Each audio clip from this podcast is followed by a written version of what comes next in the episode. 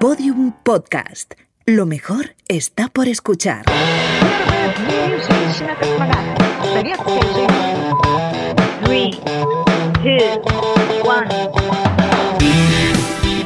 Esto es Vostok 6, el podcast de las pioneras.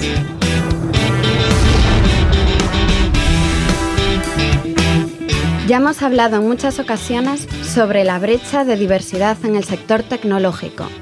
Las Bostokians somos pesadas e incansables y queremos seguir haciendo hincapié en las diferencias de género en ciencia y tecnología, porque hay que hablar de ello para atajar el problema que sin duda existe y porque queremos seguir presentándoos referentes femeninos poderosos que demuestran que están ahí y que solo hay que prestarles atención. Y lo primero que hay que hacer para atajar un problema es preguntarse cuál es su origen. Si sales a la calle y preguntas a la gente por qué hay menos mujeres trabajando en entornos tecnológicos, probablemente te dirán que es porque menos mujeres tienen interés y acceden a este tipo de carreras, pero ¿es realmente así o lo ha sido siempre? Nos vamos a remontar 200 años atrás. En aquella época, una joven matemática llamada Ada Lovelace programó el software de lo que puede considerarse el primer programa informático de la historia. Y es que entre los años 50 y 60, el desarrollo de software era un trabajo considerado para mujeres. Tradicionalmente, los hombres se dedicaban principalmente al hardware y al considerar que el software era un trabajo menor, pues permitieron que lo lideraran ellas. Llegó un momento, en 1967, que el número de mujeres programadoras era tan elevado que Cosmopolitan llegó a hacer un especial sobre estas informáticas. Si quisiéramos señalar un año en el que todo comenzó a cambiar, sería 1984, y no es ninguna distopía de George Orwell. Anteriormente, las carreras como ingeniería informática recibían a novatos y novatas que no habían visto un ordenador ni trabajado con él en su vida la llegada de los ordenadores personales a las casas hizo que el número de estudiantes que llegaban con conocimientos previos de programación empezara a aumentar muchísimo. ¿Cuál es el problema de esto? El problema es que en las casas los ordenadores no se colocaban en la habitación de las niñas. Allí, claro, ya estaban las muñecas y las cocinitas. Se colocaban en la habitación de los niños. Por lo tanto, en los colegios, los grupos que empezaban a hablar sobre estas temáticas eran los niños, empujando a las niñas fuera de sus círculos, y no solo a ellas. Los grupos latinos o de familias sin tantos recursos también comenzaron a verse discriminados. Así, cuando llegabas a la época universitaria, los niveles entre el alumnado eran muy diferentes y el profesorado premiaba a los que más sabían. Esto provocó, por un lado, que el sector más novato abandonara la carrera y con ello, años posteriores provocó que las personas que no fueran los privilegiados directamente dejaran de matricularse. Hoy en día, solo el 25% de los estudiantes de carreras técnicas en España son mujeres, siendo las ingenierías TIC, telecomunicaciones e informática, las que muestran más desigualdades. Y es que solo una de cada 10 estudiantes es mujer. Hoy tenemos a una de ellas aquí, una mujer que ha traspasado todos los obstáculos y a la que su pasión por la tecnología la ha empujado a convertirse en la profesional que es hoy en día.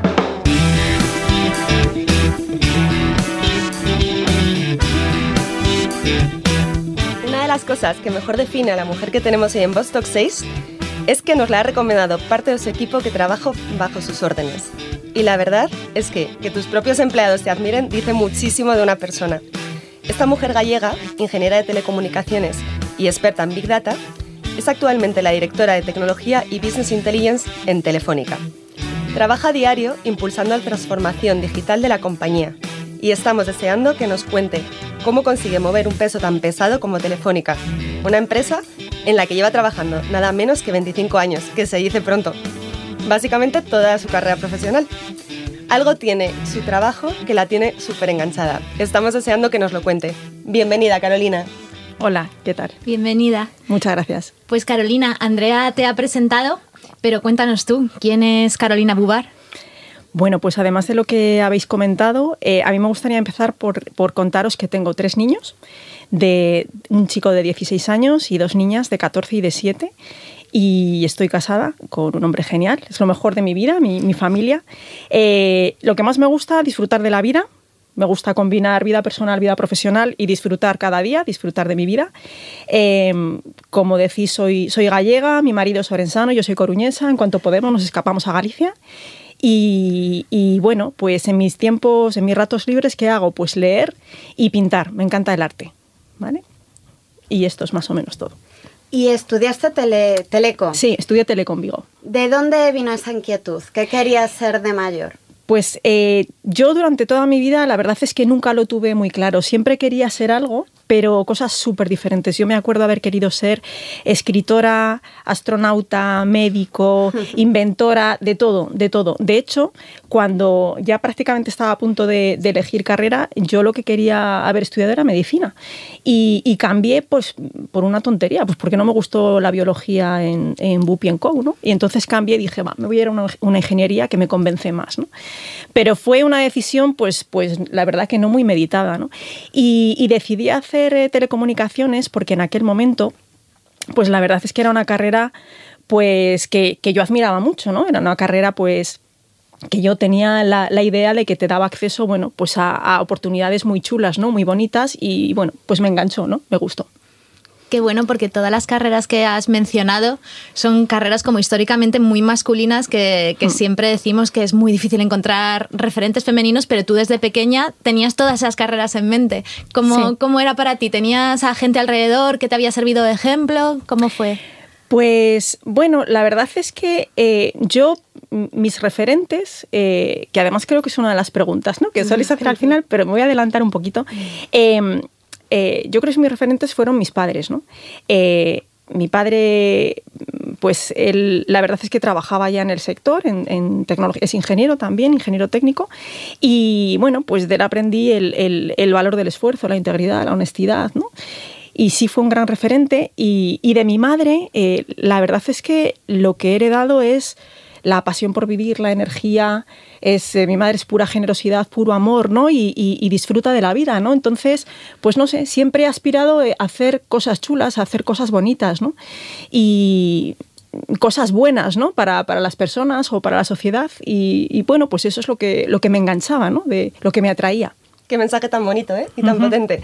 Y empezaste en Telefónica, eh, bueno, desde abajo en el 96 y hoy estás dirigiendo un área de más de 400 personas. Cuando empezaste a estudiar, ¿te imaginabas, Carolina, que acabarías liderando un equipo de tanta gente? Bueno, eh, nunca me lo planteé, nunca me lo planteé, pero bueno, eh, somos un poquito menos ahora, ¿vale? Oscila, el equipo oscila y tal. Pero nunca me lo planteé. No me lo imaginaba. Llevar equipos, liderar. Eh, bueno, a mí me gusta trabajar con la gente, me gusta trabajar en equipo, ¿no? Porque. Eh, pues la suma de, un equipo de personas es más que la individualidad, ¿no? Entonces yo creo que entre todos, pues va mucho con esto, ¿no? Que, vosotras también trabajáis, ¿no? De la diversidad. En, en, Telefónica decimos que las, que las diferencias suman, ¿no? Entonces el equipo siempre es más fuerte y es capaz de hacer más cosas. ¿no? En, tu LinkedIn hablas mucho de liderazgo inclusivo, de gestión de equipos, de trabajo en equipo. Eh, se nota que es algo que te apasiona. ¿Cómo trabajas eh, con tu equipo el liderazgo, la diversidad? Yo creo que de manera bastante natural, ¿no? Em, es algo que valoro, de verdad que, lo valoro e intento, sé que todos tenemos sesgos, sé que todos, eh, bueno, pues al final es natural, es humano. Eh, la verdad es que intento gestionarlo, ¿no? Y, y, de verdad es que estoy plenamente convencida de que, de que, pues como os decía antes, las diferencias suman. O sea, para mí es muy importante en el equipo por supuesto, lo primero que el trabajo salga, ¿no? El día a día eh, tiene que salir, además eh, con calidad máxima y hay que darlo todo en el trabajo, ¿no? Y no solamente pensando en el hoy, sino el cómo deberíamos estar dentro de dos años, dentro de tres años. Pero es que tan importante como eso es que el equipo esté contento, porque el trabajo es una parte muy importante de nuestras vidas, ¿no? Entonces, eh, bueno, pues es que el trabajo puede contribuir a que seamos más felices en la vida, ¿no? Y si somos más felices, desde luego todos ganamos, cada uno de nosotros ganamos y el equipo gana y, la empresa también gana, ¿no? Los resultados serán mejores. Qué, cierto eso, y qué poco lo escuchamos, ¿eh? deberíamos escucharlo mucho más. ¿Y para ti cómo ha sido ir creciendo dentro de una empresa como Telefónica tan enorme, tan inabarcable? ¿Cómo, cómo fue el proceso? Bueno, yo entré, eh, como, como has comentado antes, yo entré en Telefónica en operaciones, en el año 96, en operaciones en móviles.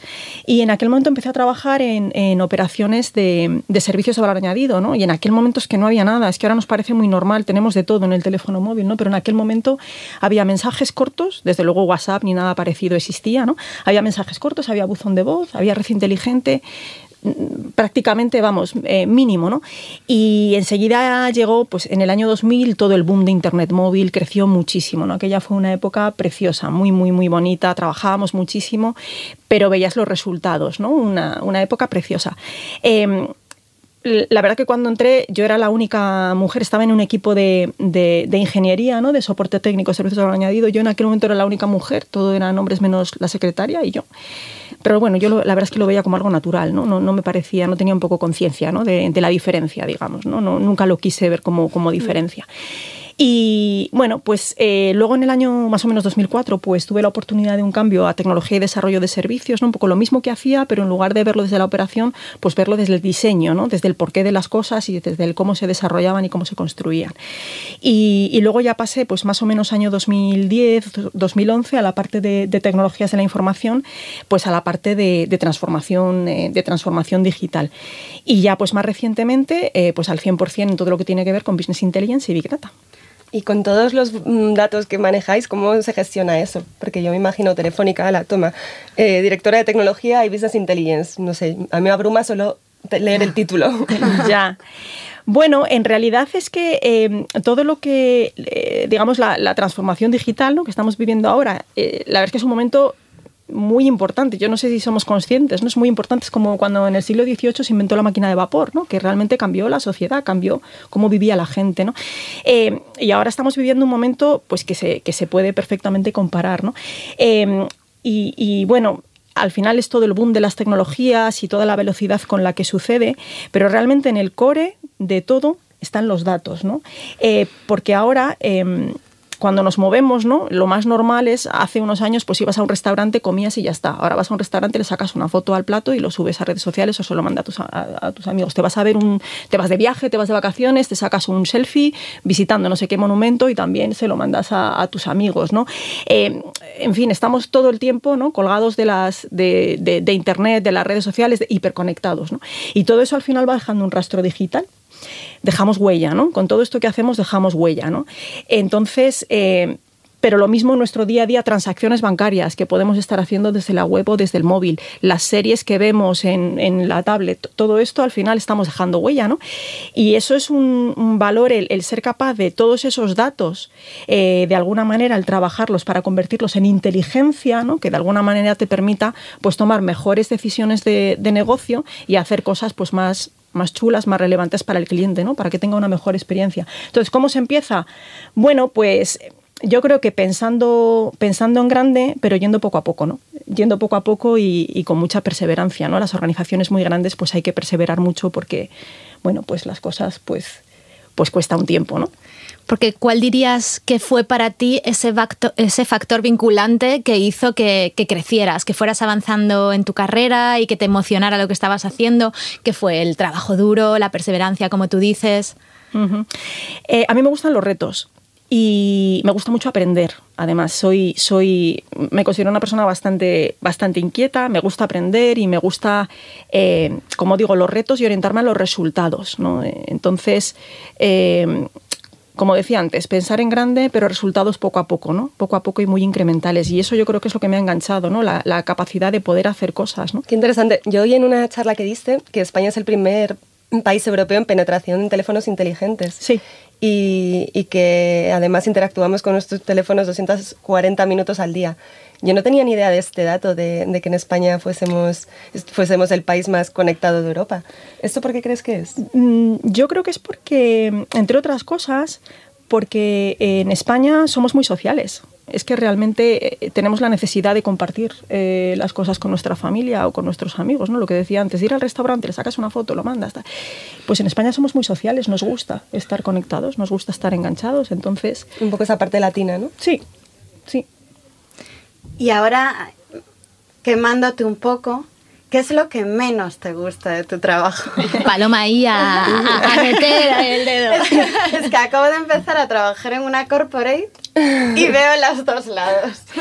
Bueno, eh, yo creo que en la vida no hay nada perfecto. Eh, ni en la vida profesional ni en la vida personal. La, perfección no existe, ¿no? Entonces lo importante es que lo pongas en la balanza y, te, ilusione más eh, pues la parte que te gusta, ¿no? Te, enganche más, ¿no? Y mm, ¿cuál es la parte que, digamos, que menos me convence? Bueno, pues como decía, eh, es una compañía muy grande y, todo el que trabaja en una compañía tan grande ve que, bueno, que hay veces que las cosas te gustaría que fuesen más rápidas de los que son.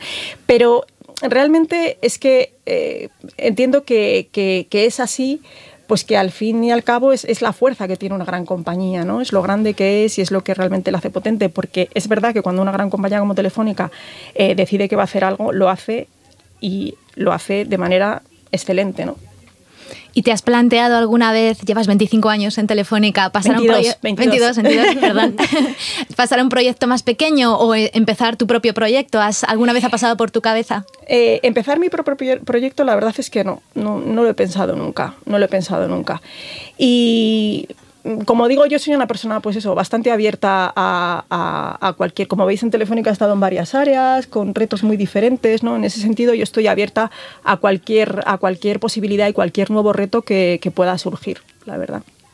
Y ahora está en boca de todas las organizaciones un poco hablar de las metodologías ágiles, de la transformación digital, todo el mundo se está sumando un poco a eso y, cómo una empresa puede adaptarse a los tiempos que vienen. Pues eh, la, clave va de, va de agilidad en términos no de ir rápido, sino en términos de saber adaptarse. O sea, ir rápido también, ¿no? Pero en términos de, saber adaptarse, ¿no? Porque realmente eh, la, disrupción eh, está sucediendo en, cualquier sector. ¿no? El otro día leía un artículo sobre los unicornios. ¿no? Los unicornios sabéis que son las startups que, llegan a valer más de mil millones de, dólares antes de salir a bolsa. ¿no? Y, claro, te das cuenta que las disrupciones que están en prensa eh, todos los días, pues que realmente son unicornios que no existían hace unos pocos años. ¿no? Uber, ¿no? que ya habéis visto la que se ha liado con Uber, compañía de transporte que no tiene ni un solo automóvil. Airbnb, eh, compañía líder eh, a, nivel, eh, a nivel alojamientos que no tiene ni un solo, ni un solo hotel. ¿no? Es decir, hay, hay disrupciones en, en, todas partes. ¿no? Y Claro, esto parece, cuando hablas de digitalización, parece que todo va de, pues eso, de los unicornios y de Google y de, pues no, todas las compañías nos estamos transformando, ¿no? Antes hablaba del ejemplo de la, de la televisión de Movistar o de la fibra de Movistar, pero mirad los bancos, ¿no? Lo fácil que es ahora en una aplicación hacer una transferencia, ver tus movimientos, cómo eres capaz de comprarte unos vaqueros, unas botas online en, dos clics, ¿no? Y al final, pues la digitalización es que está en, en todos los sectores. ¿Y cómo es formar parte de o liderar un equipo que se dedica a la innovación y que tiene que abordar tantos proyectos disruptivos, como tú dices, y, saber que estás abriendo camino y que tienes que convencer a la gente de que el camino bueno es ese? ¿Cómo se lleva? Pues mira, yo creo que es el equilibrio de em, que las personas tengan espacio para, para, para poder aportar lo mejor de ellas mismas, ¿no? Espacio para pues para ser creativos y para poder aportar lo mejor cada día, con el equilibrio de siempre, siempre buscar eh, la orientación al resultado del negocio, ¿no? Porque tan malo es eh, eh, digamos, eh, centrarse en el, en el, solamente en el cortoplacismo, en el día a día, como ser súper creativos y no aterrizar. ¿no? O sea, yo creo que la clave es esa, ¿no? Siempre pues tener la brújula puesta pues, para ver qué oportunidades hay, qué posibilidades hay y tener espacio para que las personas lo aporten, pero siempre, siempre, siempre decir, ¿y esto para qué? ¿Esto cómo le llega al cliente? ¿Es relevante para el cliente? ¿Es importante? ¿Qué gana el cliente con esto? ¿no? esa es la pregunta que siempre constantemente tienes que hacerte. Cuando hacemos proyectos, eh, también... Mm, los medimos en términos no solamente técnicos, ¿no? que también medimos técnicamente cómo van las cosas, sino en términos de resultados para el cliente. ¿no? Eh, cuando hemos hecho un proyecto, ha mejorado el tiempo desde que el cliente se loga hasta que le aparece, en fin, pues lo que sea, lo que haya pedido. Eh, cuando hemos hecho el recomendador de contenidos de televisión, realmente relevante para el cliente, realmente el cliente tiene los, los contenidos que le gustan más accesibles y ve más cosas, ese es el tipo de cosas que medimos. ¿no? Para para trabajar en equipo y hacer estos proyectos, ¿utilizáis alguna metodología especial? Porque hablas de metodologías ágiles en, en tu LinkedIn. Eh, ¿Cómo repartís? ¿Cómo afrontáis cada, cada reto? las metodologías ágiles que están ahora pues muy, muy, muy de moda, eh, las estamos aplicando en Telefónica. De hecho, hay un plan de transformación a nivel, a nivel grupo Telefónica pues para, para transformación en términos de agilidad. ¿no? Pero como decía antes, es una cuestión de no solo de rapidez, sino de la capacidad de adaptarse. ¿no? Eh, las metodologías ágiles son solamente buenas eh, cuando, la, cuando no tienes 100% claro dónde quieres llegar y tienes que trabajar de manera iterativa y adaptativa, ¿no? Es decir, pues puede ser a lo mejor, pues imagínate, no lo sé, a lo mejor una web, ¿no? Que no sabes muy bien o un, eh, los proyectos de Big Data, por ejemplo, pues suelen ser también muy prospectivos, ¿no? Empiezas a trabajar y no sabes muy bien dónde puedes llegar, te pones un, reto, una visión de alto nivel, pero a la hora de aterrizarla tienes que ir progresivamente. Pero también hacemos muchísimos proyectos de lo que se llama waterfall, ¿no? Cascada, es decir, los proyectos con sus hitos, su planificación y, y ya está, ¿no? Al final es un cambio... Em, eh, digamos, eh, técnico y de herramientas, pero sobre todo de, personas, ¿no? Sobre todo de personas. En Telefónica tenemos un, yo creo que hemos también hecho un, gran esfuerzo de incorporar talento joven en los últimos años, creo que ha sido muy importante, porque al final eh, la gracia es poder conjugar, pues, las personas que tienen un buen conocimiento y son muy seniors en, en la, en la materia, ¿no? en los temas, con un poco la frescura que aporta pues, el talento joven ¿no? y la, la, frescura, la inquietud, las ganas de, de, comerse el mundo ¿no? de la gente joven. Lo que hablamos siempre de la diversidad, no solo en género, sino también en, un poco en, en experiencia. ¿no? Eso es. ¿Y qué consejo le darías a alguien que quisiera llegar a dirigir un equipo tecnológico en una gran empresa? Yo, en general, la verdad es que a cualquier persona, sea cual sea su objetivo, le, le diría eh, que, diseñe su vida, ¿no? O sea, de alguna manera, y esto es muy, esto es difícil, ¿no? Porque de alguna manera es como que vamos fluyendo por la vida y, llevamos una vida por defecto, ¿no? Las oportunidades pasan, las aprovechamos o no, decidimos hacer ciertas cosas, otras nos vienen más sobrevenidas, ¿no? Realmente yo creo que, debemos pasar de la vida por defecto a la vida por diseño, ¿no? Diseñar nuestra vida, qué queremos hacer, ¿no? Dónde queremos estar, cómo queremos vivir nuestra vida y, y esforzarse mucho para conseguirlo, ¿no? Yo creo que el trabajo y el esfuerzo es que es muy importante, ¿no? Os decía antes que a mí me encanta la pintura, ¿no? Hay una frase de Picasso que a mí me gusta mucho, ¿no? Picasso decía eh, que la inspiración me pille trabajando, ¿no? Es que parece que hoy que vivimos en todo para allá, todo para hoy, es como que todo viene de manera mágica, ¿no? Pues no, pues las cosas hay que trabajarlas, ¿no? Y, trabajarlas mucho. Entonces yo diría eso, diseña tu vida y, y esfuérzate cada día por conseguir llegar a eso que has diseñado, ¿no? ¿Y cómo te resulta de, fácil o difícil a ti eh, el encontrar el balance en ese diseño de tu vida entre el esfuerzo, el trabajo, que supongo que estarás a mil eh, con tantas personas a tu cargo, y luego eh, compaginar todas las cosas que te gustan, tus pasiones, la pintura, etcétera? ¿Cómo, ¿Cómo compaginas? Bueno, tengo poco tiempo, pero trato de sacarle partido. yo creo que es una cuestión de tomárselo con calma, ¿no? O sea, al final la vida va también de, disfrutar cada día, ¿no? Y ser feliz cada día, ¿no? Eh, yo hace, hace, pues mira, no habían nacido mis hijos y mi hijo mayor tenía 16 años, tuvimos un accidente de tráfico, mi marido y yo, un siniestro total, que salimos por nuestro propio pie. Y bueno, la verdad es que fue impactante ver el coche hecho un acordeón, ¿no? Y claro, yo era muy joven, ¿no? Y cuando eres tan joven, eh, pues yo por lo menos hablo por mí, vas por la vida que te comes el mundo, que te quieres, que puedes con todo, ¿no? Cualquier reto, cualquier cosa, ¿no? Y te crees, pues eso, que, que, tienes toda la vida por delante y, pues eso, que eres poco menos que inmortal, ¿no? Y para mí ese momento pues fue un momento de inflexión porque realmente me di cuenta que es que la vida que vivimos hoy, pues a lo mejor no es la que vivimos mañana, ¿no? Y que, y que bueno, que realmente hay que ser un poquito más paciente y, y, que, y que el éxito y la felicidad es la de cada momento y la de cada día, ¿no? Y cada día hay que vivirlo, cada día es un regalo y hay que levantarse por la mañana pensando que voy a pasar un día muy bonito, que los que me rodean también van a pasar un día muy bonito, eh, dar lo máximo en casa, en el trabajo, dar lo máximo y por la noche irse a dormir pensando que, bueno, pues que he hecho lo correcto que, y que me siento bien con lo que he hecho y que lo he disfrutado, ¿no? En las cosas sencillas, disfrutando las cosas sencillas. Entonces, pues sin agobiarse, la verdad. Eh, bueno, si hay tiempo para hacer ciertas cosas bien y si no ya serán mañana, tampoco pasa nada. Jo, qué, qué filosofía. qué bueno. ¿Y qué le cuentas a tus hijos un poco cuando ellos se preguntan, mamá, no sé qué estudiar o qué consejos les das? Pues bueno, mi hijo mayor está en, primero de bachillerato ahora y está en eso, ¿no? Y bueno, mm, Pues realmente yo lo que le digo es que se imagine, eh, que no se deje llevar por si le gusta más una asignatura o menos un profesor, ¿no? sino que, bueno, que piense qué le gustaría estar haciendo ¿no? dentro de unos años. ¿no? Claro, es que es muy difícil. Vamos, yo me pongo en su lugar y ya os comenté al principio que yo mm. realmente pues elegí de una manera bastante poco consciente, ¿no? También, entonces es muy Como complicado. la mayoría, yo creo. Yo creo que a los, eh, decidir a los 18 lo que quieres hacer el resto de tu vida es... Está muy mal pensado. Sin, ni siquiera tener experiencia en nada, ¿no? Sí. Bueno, yo creo que también es algo que de cara al futuro espero que también vaya cambiando. ¿no? Ahora parece que cuando empezamos a trabajar es como que nos marca, ¿no? Entonces, mm. eh, toda tu vida tienes que seguir trabajando. Pues, en España, en otros En países España, no es así, exacto. Entonces yo creo que al final en España también se contagiará un poco de ese efecto, ¿no? Y, y al final yo creo que, que a futuro eh, esto va a ir más de qué, qué, cualidades, qué habilidades tienes, qué conocimientos y va a haber pues un poco más versatilidad y más eh, posibilidad, ¿no? De, de cambiarse, ¿no?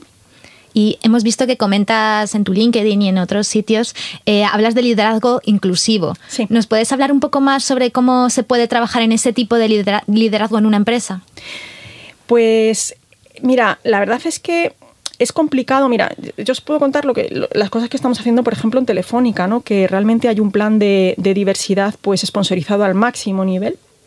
En, primera persona el presidente está involucrado.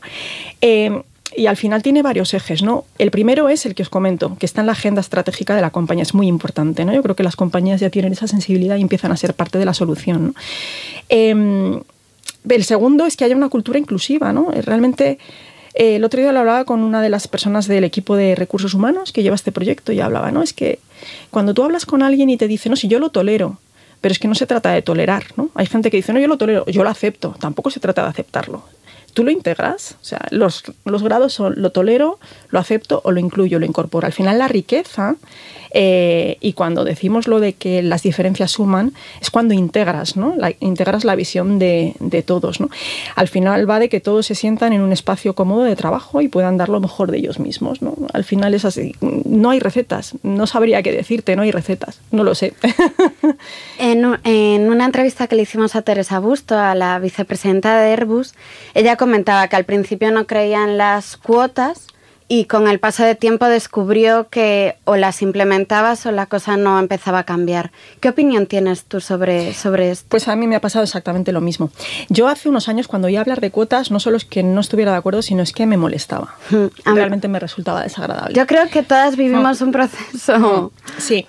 Y, y, y, bueno, de hecho es que te das cuenta, bueno, y los datos, el Foro Económico Mundial, es decir, hay muchos estudios que dicen que, que de manera natural la igualdad se alcanzará en más de 100 años, ¿no?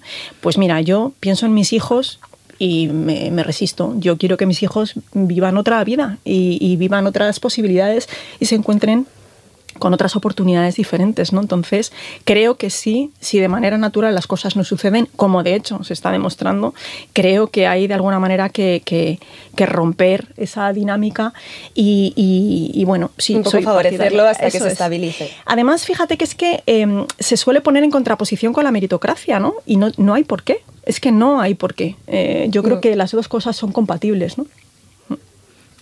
Y mm, comentamos siempre eso, que el número de mujeres en carreras de ingeniería es siempre muy bajo. ¿Qué podemos hacer para intentar que más chicas se interesen por ciencia, tecnología, ingenierías? Pues eh, yo creo que la clave, lo comentábamos antes, es que faltan referentes. Yo creo que eh, sin duda pues no resulta atractivo para las chicas, ¿no? Eh, la, las ingenierías. Yo creo que faltan referentes, ¿no? Al final es creo dar visibilidad. Yo creo que también las, las empresas están haciendo un esfuerzo, ¿no? También pues por, por, eh, por ir a los colegios, por hacer eh, pues eh, eventos para, para, chavales, para niñas, para niños, ¿no? Donde pues den a conocer las posibilidades, ¿no? O sea, la verdad es que la tecnología es que está y va a estar cada vez más en todas partes. Entonces es que no nos lo podemos perder. O sea, es que todo el mundo tiene que poder ser parte ¿no? de, de, de ese cambio. Entonces, eh, el, el, el, que existan referentes y el que se vea la tecnología desde un punto de vista práctico, de resultados y de, lo que, de todo lo que puede aportar en nuestra vida, me parece la clave. Y hablando de referentes, Carolina, estás en una asociación precisamente de mujeres referentes en Galicia. Sí. ¿Crees que este tipo de iniciativas pueden cambiar las cosas? Bueno, pues a mí me parece una iniciativa también muy interesante porque va de esta misma idea, ¿no? Eh, por ejemplo, uno de los temas que se plantean, porque cuando hay una mesa redonda, una mesa de debate, muchas veces no hay mujeres. Dices, no, es que no, sea, no, no, no había o no hemos No hay, encontrado. no hay. ninguna". claro que hay. Sí, claro porque que ayer hay. estuve en un evento de mi sector de energía y, y, bueno, a lo mejor hubo, no sé, eh, a lo mejor 15 ponentes y, y solo hubo dos mujeres que eran moderadoras. Qué Pues es que- Siempre, siempre Claro. nos toca el papel de moderar.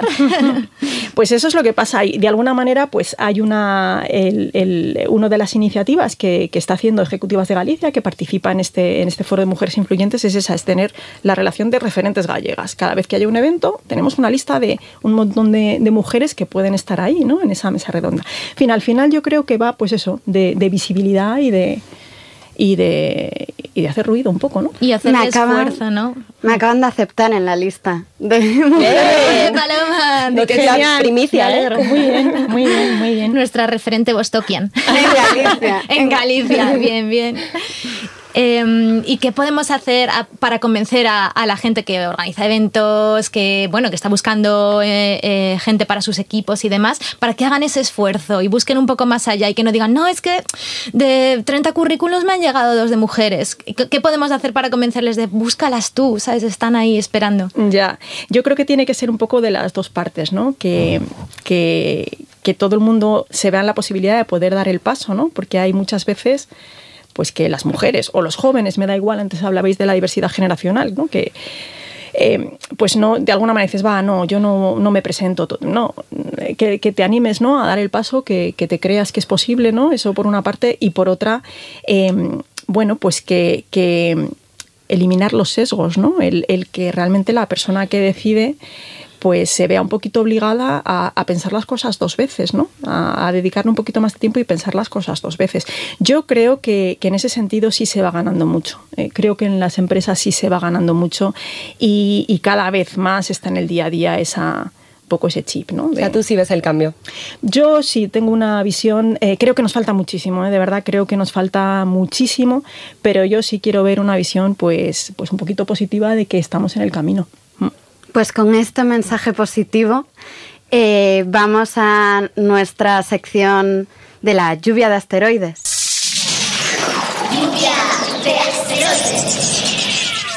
¿Cuál es tu superpoder, Carolina?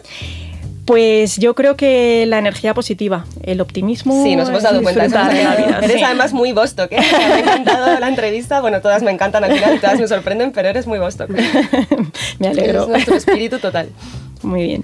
¿Con qué personaje histórico o actual te irías de cañas? No sé si de cañas, pero con Leonardo da Vinci. Me hubiera Mm. encantado conocerle. Pura creatividad, todo terreno, sí, sin duda. ¿A quién le darías un buen zasco? Pues a Facebook, porque mm, pues por hacer negocio con nuestra privacidad. O sea, yo creo que las redes sociales tienen ya una relevancia en la sociedad que, que tienen que ser muy, muy conscientes de que tienen una responsabilidad social que cumplir y una serie de temas éticos que, pues, que tienen que ser muy, muy eh, tenidos en cuenta. ¿no? Y eh, las fake news, el, el- el comerciar con nuestra privacidad, pues creo que no vale todo. Creo que hay límites. ¿Y cuál ha sido tu juguete favorito de pequeña? Pues mira, eh, los clics de Playmobil. Yo no sé si os acordáis, nosotros somos cuatro hermanos y nos lo pasábamos bomba jugando con, con los clics. Y si no hubieras sido ingeniera, ¿qué te habría gustado ser? Pues mira, con lo que os conté antes hubiera podido ser cualquier cosa, ¿no? Pero yo creo que seguramente me hubiera decidido por medicina. También trabajando mucho con la gente. Sí. Aunque ya nos lo dejaste un poco claro, por si acaso, ¿quién fue tu referente cuando eras una niña? Mis padres. Y si pudieras volver atrás, ¿qué consejo te darías a tu yo del pasado? Pues es que yo creo que ninguno, porque seguramente, bueno, seguramente algunos consejos me hubieran venido muy bien, pero me gusta la vida que he vivido, entonces yo creo que ninguno. Qué bonito. Es que sí que eres positiva. Nos vamos aquí en, vamos, montadas en una nube de optimismo. pues para terminar, eh, ¿a quién crees que deberíamos de, de entrevistar en próximas entrevistas? Bueno, tenéis un filón con las mujeres influyentes. Tenéis un filón. Bueno, es que hay mujeres fantásticas. Mira, Beatriz Recio, la CEO de Woman Talent, que es el cerebro de, de todo esto. En influyentes de Galicia, mira, Marisol Soengas es, es, es, una eminencia a nivel mundial en la investigación del melanoma. Carla Reyes, la responsable ejecutiva de Galicia, una mujer con las ideas súper claras. Es que hay una lista enorme, tenéis un filón. Ahí tenéis un filón. Y a Paloma le mola que todas tus recomendadas sean gallegas. Está como bien. Mira, preparando la entrevista, eh, es, escribí la intro y destaqué como es natural que eras gallega. Y Patti decía, ¿por qué los gallegos siempre, siempre destacáis? A partir de ahora vamos a hacer también campaña Sí. para manchegos. Yo, yo como castellana, que soy de Castilla y León de Salamanca, eh, digo, "Jo, es que necesitamos branding. Nadie nunca me, se me ocurriría decir, ella es castellana. Ay, ¿A quién le importa? Bueno, ahí, ahí se están formando mujeres de equipos de mujeres influyentes en todas las comunidades autónomas. ¿vale? O sea, que Investigaré todo mi, comunidad, a ver qué hay por ahí. En Madrid también hay Pues tenemos una pregunta nueva que queríamos estrenar contigo eh, para ver qué nos cuentas, porque creemos que puede ser un filón de respuestas de si te hacen, si te han hecho varias entrevistas, ¿cuál sería la pregunta que te han hecho muchas veces o te han hecho eh, y no te gustaría que te hicieran más? O al contrario, ¿qué pregunta nu- nunca te hacen y te gustaría que te hicieran? Uf, no sabría qué decirte las periodistas. ¿Y vosotras? Si se te ocurre algo, eso sí, no, no pasa nada. Si no, no pasa nada. Es solo si hay algo que dices, jo, es que siempre me acaban preguntando por esto y no tiene sentido. Pues mira, yo eh, en mi caso particular, la verdad es que no identifico nada, pero yo sí diría en las entrevistas a los hombres que se les pregunte también por su familia y por su vida personal. Pues sí que parece que para ellos es algo secundario. ¿no? Eso es. Pues eh, hacemos un, un minuto de recap eh, y de lo que nos quedamos con, con la entrevista. Para mí, bueno, por supuesto, el positivismo de Carolina ha sido eh, increíble escucharte cómo ves todo de una manera tan, tan positiva, tan de cambiar las cosas, tan de las cosas están cambiando, vamos a vivir un momento precioso y tenemos un filón de mujeres que lo están demostrando. Y además eh, el diseña tu vida. Eh, me parece que el día a día nos arrastra, nos dejamos llevar, vamos cogiendo lo que nos viene y nunca nos paramos un minuto a decir, pero yo qué quiero, ¿no? Y eso, vamos, apuntado me lo llevo. Sí, para mí también es un, va un poco por ahí porque creo que lo que dices de, ser capaz de compaginar tanto el valor del esfuerzo, valorar eh, tu trabajo eh, y querer ir un poquito más allá, pero a la vez lo de diseñar tu vida, vivir con pasión y con energía y, y saber que las cosas pueden esperar a mañana y que simplemente tienes que, que saber qué quieres hacer con tu día a día y con tu momento, me parece súper poderoso y algo que deberíamos todos tener tatuado y verlo cada día. Y ya simplemente sumando, eh, ser paciente, eh, vivir un poco el éxito y la felicidad eh, que tenemos cada día sin pensar en, en lo que puede pasar mañana y integrar, eh, no solo aceptar y tolerar, sino integrar. Muchísimas gracias Carolina, nos ha encantado tenerte aquí. Muchas gracias a vosotras, un placer y seguid así chicas, que es genial lo que hacéis. Gracias, Muchísimas gracias. gracias. Gracias. Pues muy bien, terminamos el programa de hoy que vamos, ha sido súper inspirador. Y sin más, eh, recordar a todos nuestros oyentes, uno, que ya estamos en Podium Podcast Sí. y que nos pueden escuchar en diferentes plataformas, ¿verdad, Paloma? Eh, sí, por supuesto. Ahora, eh, la principal y más importante, estamos en Podium Podcast y además eh, en cualquier plataforma de podcast que podáis tener en vuestro teléfono móvil, allí estaremos. Y redes sociales, eh, Instagram, Twitter. eh, ya tenemos Facebook, de repente. Eh, No sabemos cuánto lo vamos a usar. Tenemos hasta LinkedIn. tenemos, tenemos LinkedIn. eh, siempre arroba Vostok 6, todo en letra. No lo voy a deletrear. No, porque ya vale esto. Ya vale. y presentarnos nosotras mismas. Bueno, yo soy Andrea Barber. Yo soy Patricia López, Yo soy Paloma Barreiro y nos vemos en el próximo capítulo. Vostok 6. Gracias por Hasta escucharnos. la próxima.